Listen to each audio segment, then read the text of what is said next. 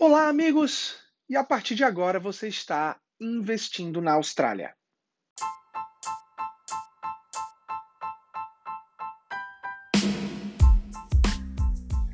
Segunda-feira, dia 17 de outubro.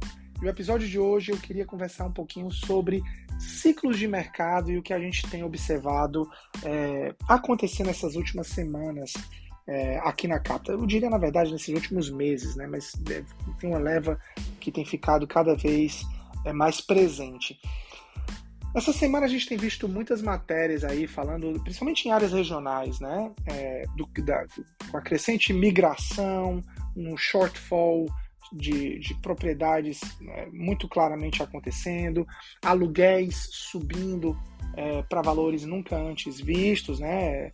Principalmente na região de Queensland, a gente tem subidas aí de 100, 200 dólares por semana, o que tem deixado o mercado é, bem em pânico e, claro, deixado alguns investidores vendo ali oportunidades de investimento, que é como a gente sempre fala, a gente tem que observar esses ciclos para entender os momentos certos e entender oportunidades que aparecem. Esses aumentos de aluguel, eles vão seguir acontecendo, eles fazem parte é, é, de uma análise, de uma revisão que as, que as imobiliárias fazem para os investidores para trazer esses aluguéis para preços de mercado. E se isso está sendo observado e se sim o mercado está pagando mais, é natural do investidor que ele cobre mais do seu inquilino, pois existem aí outras pessoas é, pagando. E isso a gente tem visto ao longo é, desses últimos meses com clientes nossos aqui da Capta entrando em contato conosco para fazer o quê? Para analisar projetos que eles já compraram no passado, ver quanto que existe de equity disponível, reavaliar a capacidade de endividamento, porque eu já falei, se você ouviu no podcast passado, sim, essa capacidade de endividamento, ela foi afetada. Se você não viu, veja, tá? É, mas analisando essa capacidade de endividamento para ver se existe alguma potencial oportunidade sendo perdida. Né? E isso a gente tem visto aqui mensalmente. A gente teve em agosto quatro clientes, a gente teve agora em setembro mais três clientes, e agora até a metade do mês de outubro a gente já mandou outros três pedidos de equity raise, né, de retirada desse equity para potenciais investimentos.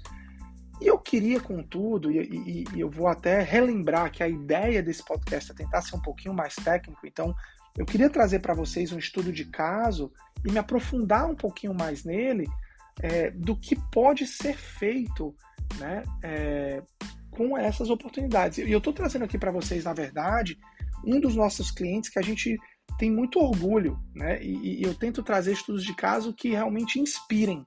E essa cliente, particularmente, ela tem um estudo de caso que, para mim, é um dos mais sensacionais e mais inspiradores da história da Capta. Então, a gente está falando de uma mãe solteira numa área regional né, da Austrália, né, de, de Queensland. Então, é, hoje com múltiplas propriedades. Mas o que aconteceu? Né? Como foi que isso é, acabou é, chegando nesse fim da, dela poder dizer que é investidora imobiliária? Então, eu queria compartilhar com vocês um pouquinho aqui essa jornada para que vocês entendam que a, a, a, chegada, às vezes, ela, ela, ela é fácil de ser vista, mas a gente precisa entender o início da corrida, o início da jornada, para saber como as pessoas chegaram até aqui. Porque aí você tenta projetar isso aqui na tua jornada, para você parar de pensar no curto prazo, parar de pensar no imediatismo e ver aonde que você pode chegar em dois, três ou quatro anos. Então, muito bem. Essa cliente, ela entrou em contato comigo em março de 2020. Por que, que essa data é importante? Vamos lembrar o que estava acontecendo no mundo em março de 2020, particularmente aqui na Austrália, início do Covid, lockdowns, o medo pairava, as manchetes diziam que o mercado ia cair muito, né? É, e sim, claro, a gente teve vários clientes desistindo de comprar e outros vários clientes vindo é, nos procurar como oportunidades. E isso, gente, vai ser sempre assim. sempre nos ciclos de mercados nós vamos ter clientes que vão desistir por medo e vamos ter clientes e amigos que vão seguir por oportunidades. Saiba se você ou você é um ou você é outro. Né? O mercado ele não vai parar porque você está com medo. O mercado ele segue, ele segue se adaptando, quer seja caindo, quer seja subindo, né? Então é importante a gente tentar entender esses ciclos aí. Mas foi em março de 2020 que esse primeiro contato foi feito. A compra acabou acontecendo somente em julho, tá?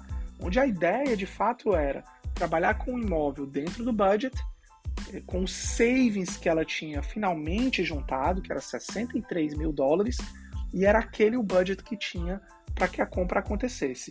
Isso significava dizer que ia ter que ser um alto endividamento, pertinho de 95%, é, ia ter que pagar um pouquinho de stamp duty, porque pagou de 500, é, passou de 500 mil, mas assim foi feito. E assim ela comprou o seu primeiro imóvel, pagando ali 430 por semana. É, muito bem, passamos dois anos. Estamos agora em junho de 2020. E claro, ficou, é, estava muito claro para todos nós aqui da Austrália a movimentação desse mercado que não caiu, que de fato subiu sim, teve um dos maiores aumentos que a gente viu nos últimos anos. E para ela também estava muito claro que esse imóvel tinha apreciado. Ela só não sabia o quanto tinha apreciado ou o que fazer com essa apreciação. Então é muito com a prática muito comum nossa que a gente faça é, revisões a cada determinado período de tempo. Então, quer seja cada um ano, a cada dois anos, e assim foi. Ela nos procurou para que a gente fizesse um review, um review da casa dela. E como começa esse review?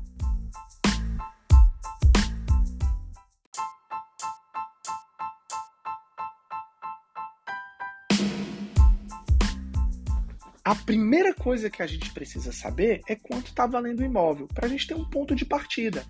E assim foi feito. Pedimos uma avaliação e vimos que aquele imóvel que foi comprado lá atrás por 510 agora estava valendo 785 mil dólares. Então a gente está falando aí de um crescimento de 275 mil.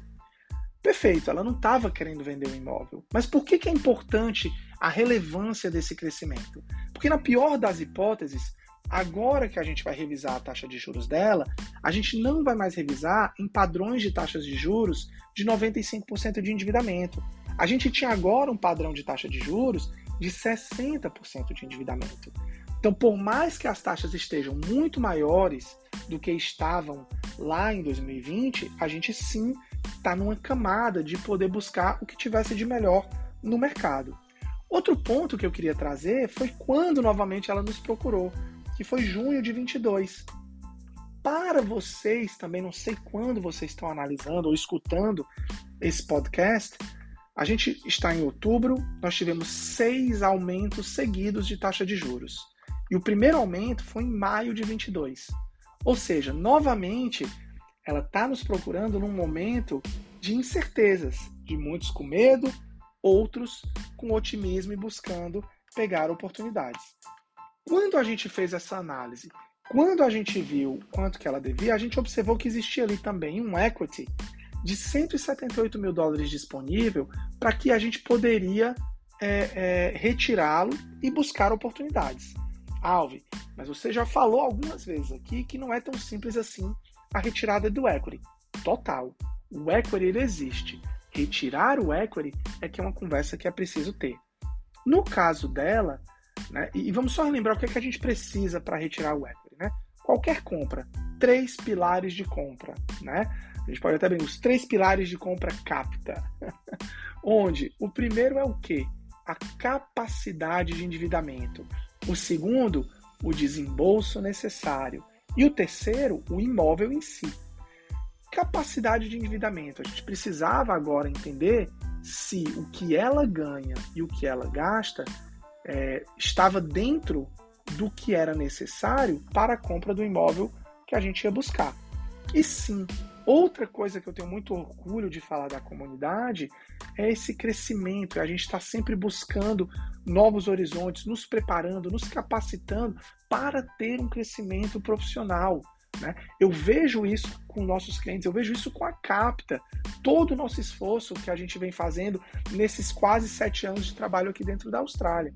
Isso mostra muito como o brasileiro é esforçado e vai crescendo. E no caso dessa nossa cliente, a gente teve aí um crescimento de 50% na sua renda, no seu faturamento. Contudo, com essa nova renda, com esse novo cargo, com essa nova posição, vem uma falta de tempo, né? Porque é outra coisa que a gente precisa entender. À medida que a gente cresce no mercado profissional, mais responsabilidades são dadas, né? Mais cobranças e, consequentemente, menos tempo. Então, para que a gente conseguisse buscar esse novo projeto, para que a gente conseguisse então agora aumentar o portfólio dela, que agora essa era a ideia, não somente revisar a taxa de juros, mas sim, vamos então criar um portfólio, vamos então pensar ali agora em, em, nela como investidora, não adiantava a gente trabalhar com ela sozinha, ela não ia ter tempo para procurar esse imóvel.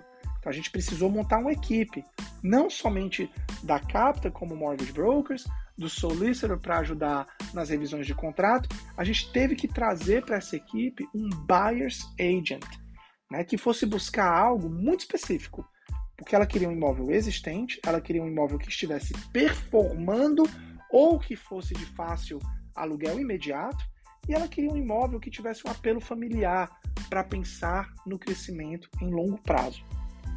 Muito bem, montamos essa equipe, né? e trabalhamos é, na busca desse novo imóvel. O que, que a gente fez com o financiamento existente? Ele precisou ser revisado. A gente precisou trazer para uma taxa atual, até porque a taxa do passado não representava mais o que existia hoje. As taxas subiram, ela optou por uma taxa variável, então essa taxa muda. Não importa o que foi fechado, no mês, no mês passado ou 60 dias atrás. A taxa dela que foi fechada 60 dias atrás, ela já não é mais a mesma, porque ela optou por uma taxa variável.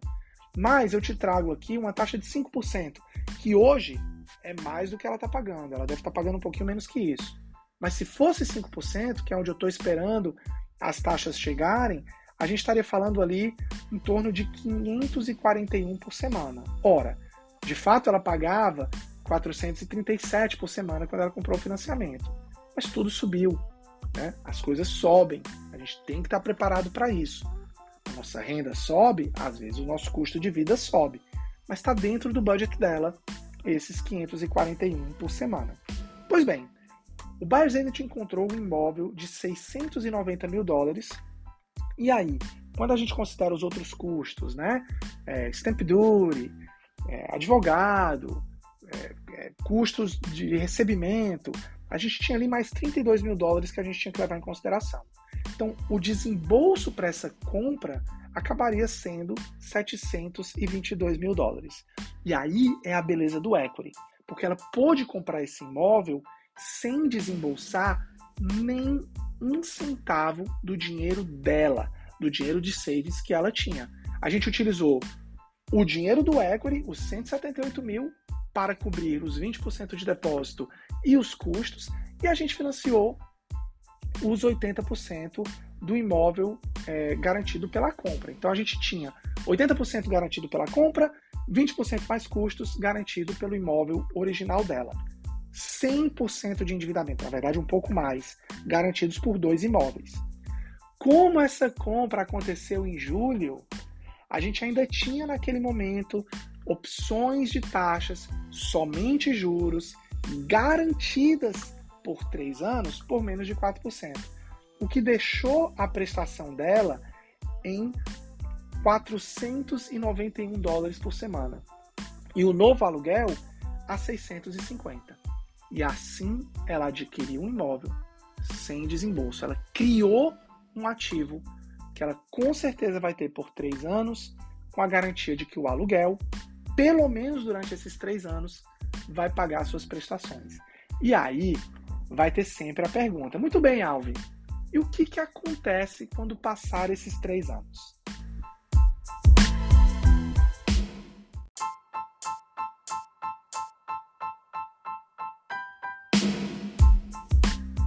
E eu gosto sempre de dizer que essa mesma pergunta me foi feita por ela quando comprou o primeiro imóvel lá em 2020. Alvi, e o que, que a gente faz daqui a dois anos? E vai provavelmente ser feita por muitos outros clientes meus. O que, que a gente faz depois do período inicial que a gente analisou? Ora, a gente faz um novo review. A gente vai de novo passar por esse processo. Quanto está valendo o imóvel? Vale a pena é, é, realizar a venda desse imóvel? Vale a pena segurar por mais um tempo? Gente, é óbvio, todo investimento tem risco. Todo, sem exceção. A gente, o, o, o sucesso mora no cálculo desse risco e no planejamento desse risco. Então, sim, daqui a três anos a gente vai analisar. A gente precisa se basear, quando a gente faz qualquer tipo de projeto, em dados. Eu gosto de utilizar um crescimento conservador, de longo prazo, de 4% ao ano. Eu não vou considerar 10%, não vou considerar 8%, 12%, não. 4% ao ano. Se a gente considerar esses 4% ao ano, lá daqui a três anos a gente vai ter esse imóvel pertinho de 780 mil. O que vai dar para ela um lucro de 50 mil dólares caso ela queira realizá-lo. É, passa a ser a decisão dela. Se ela achar que não, não, não quis ser investidor e está no momento de vender o imóvel, ela criou esses 50 mil dólares. Ela literalmente criou sem trabalhar. Dito isso, eu falo, repito e reafirmo imóvel é investimento de longo prazo. Eu gosto de fazer minhas análises de investimento pensando em 10 anos, tá? E sim, se a gente projetar esses 10 anos com os mesmos 4% é, conservadores, a gente vai chegar ao fim desse período com esse imóvel chegando perto de um milhão. Se a gente tiver mantido esse período inteiro somente juros, mesmo que tua dívida não diminua, a gente vende esse imóvel, caso essa seja a tua estratégia, e você tem aí 260 mil no bolso para, de repente, quitar o teu imóvel pessoal ou ajudar na quitação do teu imóvel pessoal, ou de repente pegar esses 260 mil e abrir aquela franquia, aquele negócio que você sempre quis abrir, sair, deixar de trabalhar para alguém e abrir o teu próprio negócio. Enfim, é um dinheiro que foi criado, é um dinheiro que estava ali trabalhando para você em paralelo. Então, para mim, essa é a grande vantagem do investimento imobiliário, né? Mais uma vez a gente volta a falar casos e mais casos e como essa cliente tem vários outros nossos que estão trabalhando. A gente tem cliente que começou com um imóvel, logo que deixou de ser estudante, hoje já tem quatro, cinco. A gente vai trazer aqui para contar é, essas, essas histórias, para mostrar para vocês, né, que é muito fácil a gente ver o fim da jornada. Vamos pensar no início, tentem se pôr no lugar, tentem pensar tanto que essa cliente deixou de viajar, o que ela deixou de comprar para juntar aqueles primeiros 63 mil, né? Que renúncias, que foco foi feito para chegar nesse fim que era ter múltiplos imóveis. Então eu trago esse exemplo, né? E sim, eu quis trazer esse exemplo de mãe solteira, com múltiplos imóveis como primeiro exemplo, para mostrar que quem é, acaba trilhando um caminho de sucesso, quando a gente fala em investimento imobiliário na Austrália, né, é quem tem esse planejamento muito claro, é quem tem as prioridades definidas. Porque sim, a gente vai crescendo e aí a gente compra um carro, ou a gente viaja, ou a gente gasta com supérfluos, né? Qual é o teu planejamento? Né? Quantas vezes você para para analisar aonde você quer chegar é, dentro do teu projeto de 5, 10, 15 anos aqui na Austrália? Enfim, é, com esse finalzinho um pouquinho mais é, é emotivo, né, que é o que é o que é um dos pontos aqui da Capta, eu encerro o podcast de hoje. E é isso, espero que tenham gostado. Um grande abraço, comentem, compartilhem. Essa história precisa ser compartilhada essa história ela não pode ficar presa aqui nesse podcast. Essa história ela tem que ser o episódio mais compartilhado desse podcast. Um grande abraço e até o próximo episódio.